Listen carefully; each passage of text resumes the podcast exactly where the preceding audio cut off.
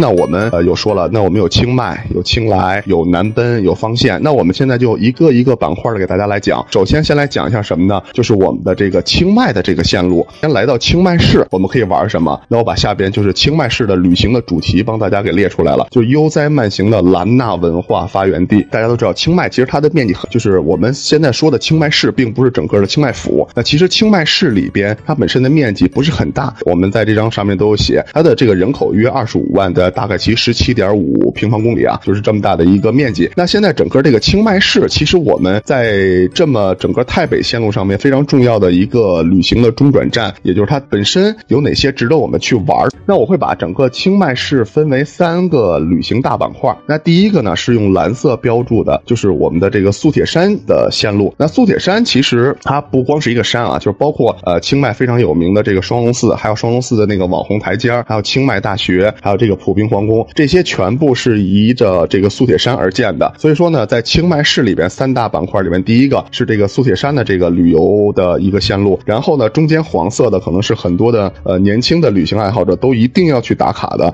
就是清迈的宁曼路。那同时呢，第三个板块呢就是这个棕色的，就是清迈的这个古城区。那基本上这个小小的清迈市，那我们啊就知道就是流量最大的和我们第一次去可能一定要去打卡的，那是我们的这个素铁山线路跟我们的宁曼路线线路，还有我们的这个泰式古城线路啊。那除了这三大板，还有一些呃肯定的，像我们的亲子啊和我们的这个情侣都非常喜欢去的这个夜间动物园啊，包括还有水上乐园。那这些其实呃也都会这个在后边会给大家讲。那各位小伙伴，我们来看一下啊。那整个这里边我会先拿出来就是清迈的这个古城游览区给各位小伙伴来讲一下。那为什么说先讲我们的这个古城区？那首先整个对于清迈市的一个旅行来讲，这个古城门现在其实在互联网上面可能去过没去过，大家都知道它已经是一个属于是地标性的建建筑物。那清迈古城呢，同时也是就是刚才我跟大家讲的，就是泰北的兰纳文化的一个发源地。那现在我们所看到的这个古城墙，那它其实是兰纳王朝的第二个首都了，它并不是这个第一个。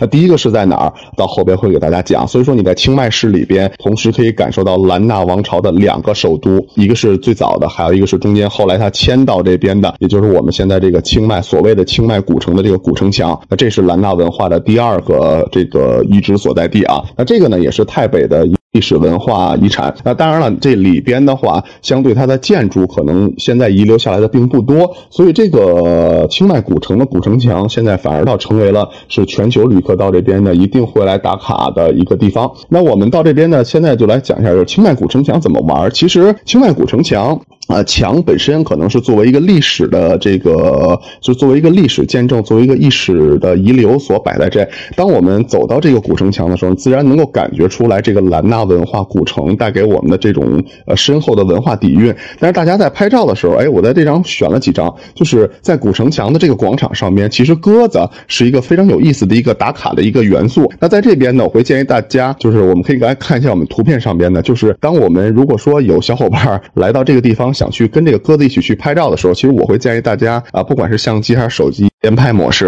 啊，那因为的话，就是你单张单张去拍的话，很难把人的这种很漂亮的瞬间把它给抓住啊。所以说呢，可能就是清迈的这个古城，现在对于全球旅客到这边，呃，清迈的这个古城墙门口的广场的这个鸽子，哎，是一个很有意思的一个打卡点。那当我们走进清迈古城的时候，清迈古城里边，呃，其实它的这个有三十四个这个寺庙。那我们来到清迈，首先小伙伴，我觉得来到这个清迈或者说太北线路来旅行，其实不用特意的追求说我一定要。去参观某个寺庙，其实我始终觉得，对于我们的这些国际的旅行游客而言，其实我觉得可能最有意思的、最值得去的，像这些寺庙，那我们到那边去感受一下就好。那这三十多个寺庙里边，其实当中最有名的就是这个大塔寺。那或者我们在其他的攻略和地图上面也有叫这个七迪龙寺，或者也有叫这个柴迪龙寺的。那其实我们的这个第二张古塔的这个建筑，它不是寺庙本身的这个大殿，而是它后边的一个佛塔。那这种沧桑的历史建筑感，只有当我们置身于这个大塔寺的时候，才能够感受得到。那这个也是我们很多全球的年轻的情侣跟我们的这个年轻的旅客到这边喜欢来打卡的一个原因所在。那同时，那我们的这个清迈古城除了有它的这个古城墙，还有它的这个大塔寺以外，那整个清迈古城里边其实它是比较适合步行到那边去逛一逛的。就是清迈古城里边，它不是说不让车进，而是那边的人很自觉，它古城里边车很少，所以当你走到清迈古城的时候，就像。刚才一开始我说的，你完全能够感受到泰北是一个很舒缓的旅行目的地，它里边的生活节奏会很慢啊。那所以说呢，这个是我们的整个的一个清迈古城有哪两个点是值得我们到里边去感受的？那一个是我们的古城墙。塔寺，那同时呢，也是建议大家到清迈古城里边去逛一逛，因为它里边有很多小的咖啡厅，有很多小的文创店，同时它里边又没有很多现代化的建筑，那可能也这也是所有来到清迈旅行的人最喜欢的一种风格啊。那这是我们的一个古城。那我们看到这个夜市这一章的时候，就来就会知道，其实清迈的夜市我还是推荐大家值得一去的。如果说你去到曼谷、去到普吉的时候，其实我觉得夜市并不是一个很重要的点啊，因为呃，夜市怎么说呢？因为我对泰国去的次数比较多，呃，现在可以跟大家简单的说一个这个相对的一个题外话啊，就是我为什么会推荐大家到呃清迈的夜市去看一看？因为曼谷的这个夜市，比如现在网上很网红的这个拉萨达火车夜市，其实你去了你会发现它的这些历史传统的东西相对会少一些，而且现在旅行团可能去的人也比较多。其实它里边真正受年轻人喜欢的，反而是一些酒吧、一些这个网红的这个咖啡店啊。所以说呢，它其实跟泰国历史本身的东关系并不大。而普吉岛的话，像那个非常。有名的这个青蛙夜市，它也是偏向于年轻化，也是会有这个乐队在里边。那夜市除了说可以说找到一些这种呃物美价廉的美食之外啊，那我们来到清迈的夜市还能够感受到什么？就是清迈的夜市，它跟曼谷和普吉的风格就有点不太一样了。因为清迈的，前面有跟大家说过，就是清迈它是靠近于什么？这个古代的这个大理国，也就是现在我们的这个云南这边，所以它跟我们的这个云南那边的文化多少有点相通。那再加上它的经济没有曼谷的，它不是曼谷那种。国际化大都市，所以这边的清迈除了可以有这种呃物美价廉的美食之外，这边的夜市上面其实还保留着很多呃民族文化传统元素的这种手工饰品在里边。所以大家现在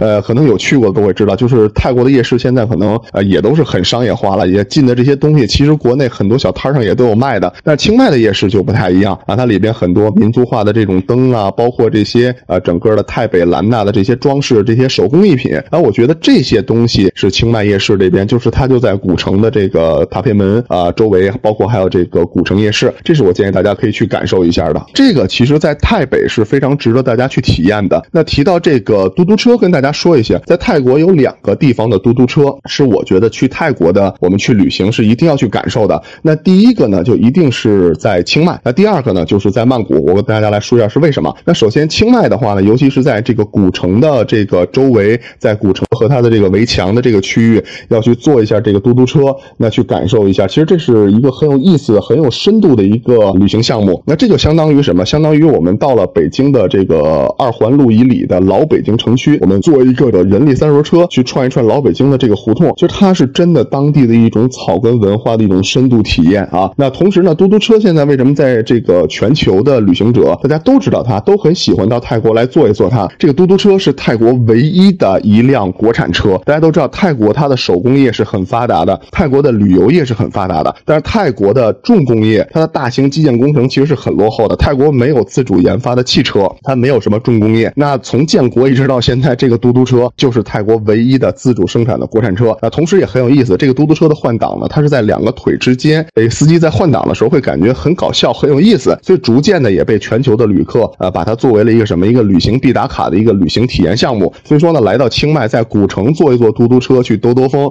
这个感受真的是非常非常好。那第二个就是刚才说的，到曼谷，曼谷的城市就是跟北京、上海一样，既有这种国际化的建筑在，同时也有很多的这种传统历史建筑在。在曼谷坐的这个嘟嘟车去穿梭旅行一下，就能够看到、感受到曼谷的另外一面。就你抬头看是可以看到那种很漂亮、很洋气的那种国际感的高楼大厦，但是你的车从你身边开过去，哎，还是那种泰国很传统的那种历史建筑的街区。那所以说，这是来到泰国。建议大家两个地方要去做的，呃，我身边有很多小伙伴也问我，是不是一定要去泰囧庙去打卡一下？呃，泰囧庙其实跟大家说，寺庙很多，就跟徐峥他们电影里边演的似的，就你来到泰国真的没有必要每间寺庙都去。那泰囧庙本身它也是因为这个电影而火的，而现在网上很多给它起了一个名叫什么？叫做这个唐老鸭寺庙。呃，其实跟唐老鸭一点关系都没有啊，这是因为它寺庙里边，因为泰国人的性格比较随和，所以他在这个泰国寺庙里边会有很多小的这种小玩偶的这个摆件，在的呢，其中里边有一个唐老鸭，那所以说呢，就会网上有很多人会管它叫做唐老鸭寺。那这个地方它离这个古城比较近嘛，大概其呃从塔片门往东这个五百米就可以走到。所以说有愿意去的，去就是去取个景的，可以去感受一下。但其实本身太囧庙啊，我是觉得在清迈，我们其实可以把精力放到奇多，呃，也把它放到一些其他更有意义的地方去啊。那我们的第二个旅行线路就来到的是哪儿呢？就是我们的这个苏铁山。那苏铁山，我们可以来看一下，在整个苏铁山山的这个旅行线路里边，这个背对着我们的这个美女，然后她望下去是一个很漂亮的楼梯，一直连接到清迈市。那这张照片其实就是在素铁山啊双龙寺的这个网红楼梯上面拍的。那其实这个楼梯它有多少节？这个楼梯有三百节，也就是说，从我们爬这个楼梯，这是双龙寺的一个楼梯。当我们爬上去之后，这就是我们的什么？就是清迈最著名的寺庙双龙寺。那那双龙寺在哪？就是在素铁山上面啊。所以说呢，在这个整个素铁山的这个线路里边，那双龙寺跟这个双龙的网红楼梯啊，可以说是双龙寺上面非常有代表性的一个旅游打卡的一个地方。但我觉得可能我们的小伙伴可以根据自己对这种寺庙旅行、对这种寺庙文化的一个选择吧。因为我觉得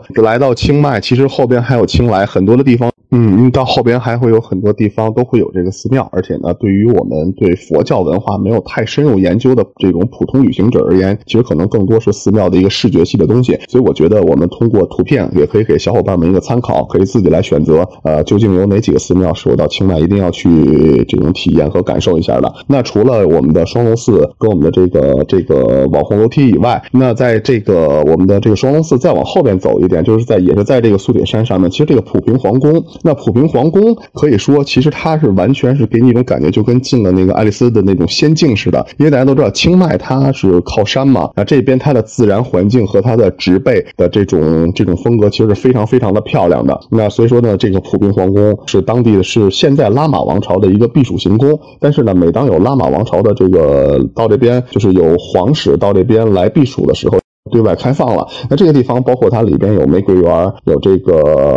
呃蝴蝶园，包括它里边还有一些很珍贵的泰国的这种植物，有点偏向于类似于像植物园这种风格啊。每年的这这个一月三月嘛，就是皇室的成成员会到台北这边来避暑，他们来的时候，这个地方呢也就不再对外开放。好，各位小仙女，这是我们所有的闺蜜游、所有的情侣游，还有各位小仙女啊，来到清迈啊，就是肯定要去的，一定要必去的，就是我们的宁曼路。那其实宁曼路。这个地方啊，我是建议大家啊，怎么说呢？就是这个是一个相对比较老的一些网红店的一个整理。那我们的宁曼路呢，一定是清迈不得不去的。我是建议所有到清迈旅行的客人一定要去的。但是呢，我们可以来看一下我放出的第二张的这个照片，上面有一个红色的一个大叉子的一个标志。就是我想告诉大家的是什么？就是我们其实去到清迈的宁曼路，完全没有必要说去跟着网上的攻略去找某些所谓的网红店，因为整个的宁曼路区域，其实它每一家店，这种文创的小店，这种咖啡店，其实都会带给我们旅行者一种惊喜。其实反而我会觉得，呃，就是一些大品说的这些店，其实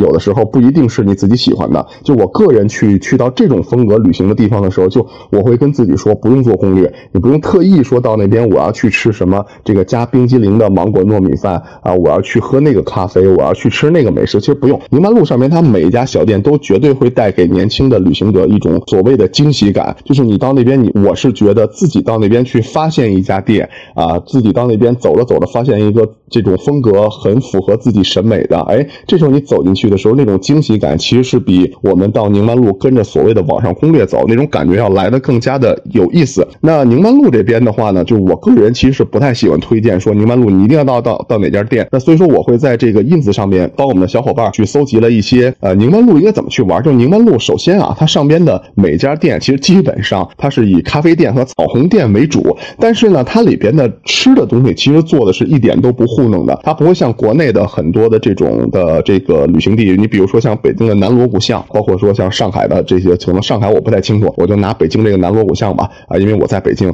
就南锣鼓巷其实有很多文创的小店，但是你会发现去，你可能大概其真的看一看、逛一逛就够了，让你真的在那边去吃点东西，觉得那个东西真的就很难吃了，因为它不是北京传统的小吃，它也不是什么正儿八经的。好的，这这些就是我们到那边反而这些体验度会非常低。但是到宁曼路上面，基本像每一家小店，他们食物的质量都会做得非常棒，而且泰国人本身很喜欢喝，就东南亚人吧，咱不说泰国人了，呃，东南亚人其实都很喜欢喝咖啡，所以说泰国的这种冰咖啡啊，还有泰国的这种他们制作咖啡的这种方法，还有包括当地很多的甜品店，它是泰式，说到那里边自己随便去吃一吃，去逛一逛。那同时讲到这儿，可能很多的我们的小美女们就会提到宁曼路，都会感觉到，那我们除了到那边去打卡一些网红店以外，那那我们的宁曼路还有什么？就到那边去拍照。那所以呢，这也就是我跟大家说，就是你来到这个整个泰北旅行线路，为什么会推荐一定要带一些我们随身的好一点的拍照设备？因为宁曼路里边真的很多的这种会秒杀这个少女心的这些小店啊。我们再来就看一下，就是它里边有一个很欧式的广场。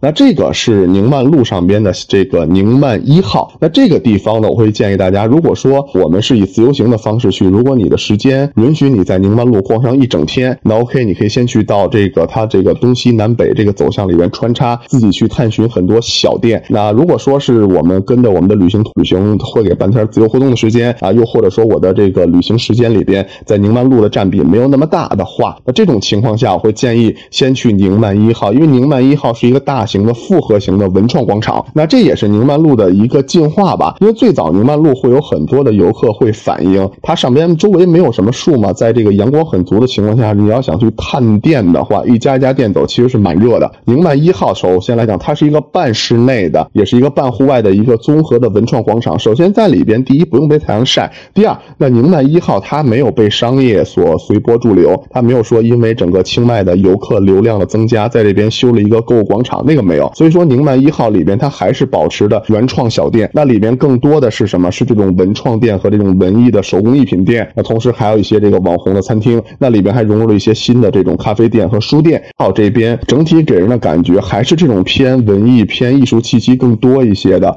啊。到里边，因为到这边我有查过啊，大凯奇这里边的餐厅其实跟宁曼路原来老的那一批餐厅一样，大概其人均是五十块钱人民币左右。到这边我们去吃一点东西，去喝去喝一点东西，就说我的感觉是，它没有说完全是为了符合啊游客，甚至说是为了符合中国的游客而去修的一个购物中心。我觉得整体的风格还是保持了宁曼路原有的那种文文创小店的风格。所以说我们在旅行时间的一个规划上面，如果没有那么长的时间去逛宁曼路的话，我会建议统一到宁曼一号这个地方，啊，我们到这边可以来，啊，我们到这边可以来逛一逛。那宁曼路呢，大家可以看到，刚才包括 ins 上面很多帮我们的这个小仙女们所收集的这些呃全球的著名的这个网红拍照姿势，因为来到宁曼路这边，可能很多的呃小仙女们都想到这边来拍照，来这个打卡。那如果说有男士的，哎，来到这边逛宁曼路不太愿意逛，那或者说我想到里边去吹一吹空调，离宁曼路最近的就是在这个宁曼的这个一号这个斜对面这个十字路口这个玛雅购物中心啊，这边到里边可以去吹一吹空调啊。清迈这边我是不太建议大家在清迈留太多的，就你想买一些品牌的东西的时候，其实来清迈不太合适。那其实我会建议说，如果真的想要去出国买买买，还是留到到曼谷这种旅行线路吧，因为曼谷它有全球很一流的这种旗舰级的。购物中心是完全不逊色于国内的北上广深的，那反而清迈这边对于品牌来讲的话，就没有那么大的一个购物需求。那如果说真的想买一些品牌货的话，会建议在古城的这个东边方向，其实也是有全泰国最大的购物集团，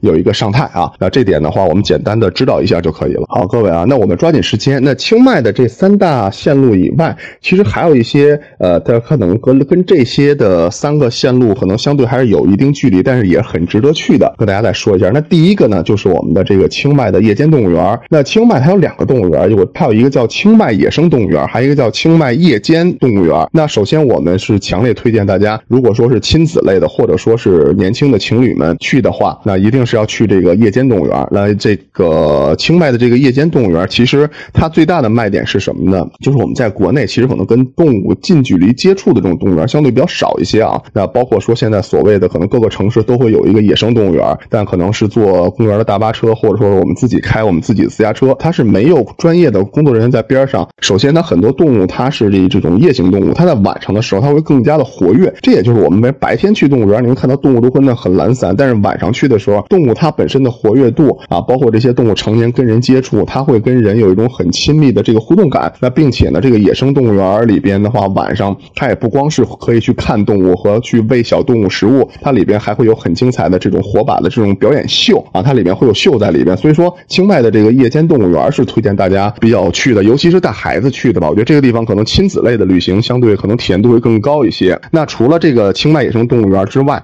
它和曼谷和普吉的骑大象啊是有一个区别的，就是这点上也是清迈独有的。清迈我们不管就是去的是美登啊，还是美沙的这个大象营，它里边都会有这个大象画画。所以说呢，来这边看一个大象的画画表演，哎，也是非常有意思的一个。因为到到曼谷和普吉是以骑大象为主，到那边你去骑一骑大象，而清迈这边我们就是常规的团队里边都可以能够体验到，哎，就是去大象去画画。那同时呢，大家也都知道，大象是泰国的这个国宝级的动物嘛。那其实大象它本身是很聪明的一种动物，而且这里边尤其是跟小象近距离接触去拍照的时候，其实你会发现，就是小象它是有多动症的。你在小象边的时候，其实小象它是一直都不闲着的，它会一直在那摇头晃鼻子，就那种憨憨特别可爱的感觉是特别有意思的啊。稍微的呃年长一点的都会知道，就是邓丽君她其实跟清迈有着一个不解之缘。那来到清迈，如果有对邓丽君文化感兴趣的，那这边清迈有一个叫叫帝国美平酒店。那其实邓丽君呢，她也是去世在这家酒店里边。那邓丽君她去世之后，这家酒店也没有再把这个房间作为对外的正式的售卖出租啊，同时是把它保留，是把它保留下来了，让所有喜欢邓丽君的邓丽君迷们可以来到清迈这边来欣赏、来感受一下邓丽君当年住过的酒店。那这个呢，大概其的话，它里边这个套餐嘛，就是你到那边其实从网上去买这种单日游啊，包括甚至有一些我们的这个旅行团的产品里面都会包含一个美平酒店的邓丽君下午茶。到这边会参观邓丽君住过的房间，再加一份下午茶啊，同时它里边还会放着那些邓丽君很经典的歌曲。我觉得这是一个呃，可能对邓丽君文化感兴趣的人会玩的啊。呃，我们各位还记得吗？刚才我说的清迈古城，它是兰纳王朝的第二个遗址。那兰纳王朝的第一个遗址是在哪儿？就是在在古城往南这个被水淹了近百年的，它叫魏公干古城遗址。这个其实是兰纳王朝的发源地，只不过是这个第一个王朝它建了没多久，就因为这个水灾啊，把整个的这个呃古都把它给淹没了，所以兰纳王朝不得已去迁到了现在清迈市的那个只有古城墙的那个地方。所以说，魏公干古城其实是整个兰纳文化的一个发源地，也是泰北非常有意思的一个地方。那整个现在魏公干古城，我觉得大家根据自己的喜好选择去就可以了。可能偏向于历史风格的游客会更多的喜欢到那边去了解一下，因为它没有什么晚，本上是以这种遗址为主。那它到里边是就每一个大的遗址上面是可以扫一个二维码，那里边泰文、英文、中文的说明都有。可能对历史比较感兴趣的游客，呃，我会建议到这边来看一看。如果说可能是对一些这种常规的，或者是对一些更加年轻化的旅行线路的，那我们在去之前要知道，那魏公干古城其实它可能里边并没有什么完整的建筑，呃，也没有太多的餐饮啊和一些这种服务类型的东西，更多的是它的一个兰纳的文化古都的一个遗址公园啊。那然后的话呢，马上就会就是到四月份就会到泼水节了。那可能今年四月份我们可能还没法实际去旅行，因为这个疫情的特殊原因。但是大家可以先记住这个点，就是泼水节我会推荐泰国两个地方来玩，那就是曼谷和清迈。普吉岛的泼水节相对于比较平庸一些。那大家知道吗？为什么普吉的人对泼水那么的 care？是因为它本身就靠海嘛。那这个就是整个就这三个地方我感受下来，就普吉。如果说你想感受泰国过新年过泼水节，我反而不太建议去走普吉线路。那曼谷是最疯狂、是最时尚、最洋气的。那包括那边的这个 RCA 电音节啊，RCA in Bangkok，那包括还有 S2O 的这个电音节，都是在曼谷，就它都会跟泼水节在一起，会有这种大型的活动。那来到清迈啊，如果说你想体验这种传统泰式的泼水节，就这种很浓厚的传统味道的，那其实来到这边，那我们来到清迈这边玩是 OK 是没问题的。那同时呢，比如说我又到清迈了，除了这种传统的以外，我还想感受一下这种作为这种比较年轻化的。那这边它会有一个机器人水上乐园。那这个机器人水上乐园的话，它首先离清迈也不是很远，大概骑二十五分钟左右的车程就可以到。那这边的话呢，它是我有查过一些它的官网的资料，其实每年泼水节的时候，它会请一些比较有名的一些这个 DJ。会在它的这个造浪池的台子上面，会在泼水节有些大型的这种水上的互动活动。那这可能是年轻人去过泼水节的时候，我比较会推荐的一个点啊。哎，那我们在清迈市呢，再简单最后跟大家再说一下，就在清迈还有一个所谓的银庙。那这个银庙其实也很漂亮，它整个是用泰国银加上金属所打造的一座，呃，离远了看就像一座纯银做的金庙。那其实来到泰国，你可能会觉得，哎，就是整个的金碧辉煌的这种寺庙在泰国很多见，但是这种纯银的反而是成了一个很有差异化的一个亮丽风景线。那这个寺庙呢，它是不允许女士往大殿里边走的，所以我们也就造就了很多的小仙女会在它的外边跟它的主体建筑来拍照。那可能拍照是只是它里边的一个点，但是其实来到这个银庙这个地方，因为它是在清迈市嘛，它的交通也比较方便啊。那这可能也是清迈其实可能相对比较小众的一个寺庙，就没有那么多的人知道这个地方。那大家有感兴趣的，我们在上面都把我们的这个庙的这个呃大概其的位置都给大家都写出来。那这个地方其实它的做工是很有讲究的，有考究的。所以说，对这种真正想到这边看一看建筑本身的，我会推荐清迈市还有一个小众的一个寺庙，就是我们清迈的这个银庙。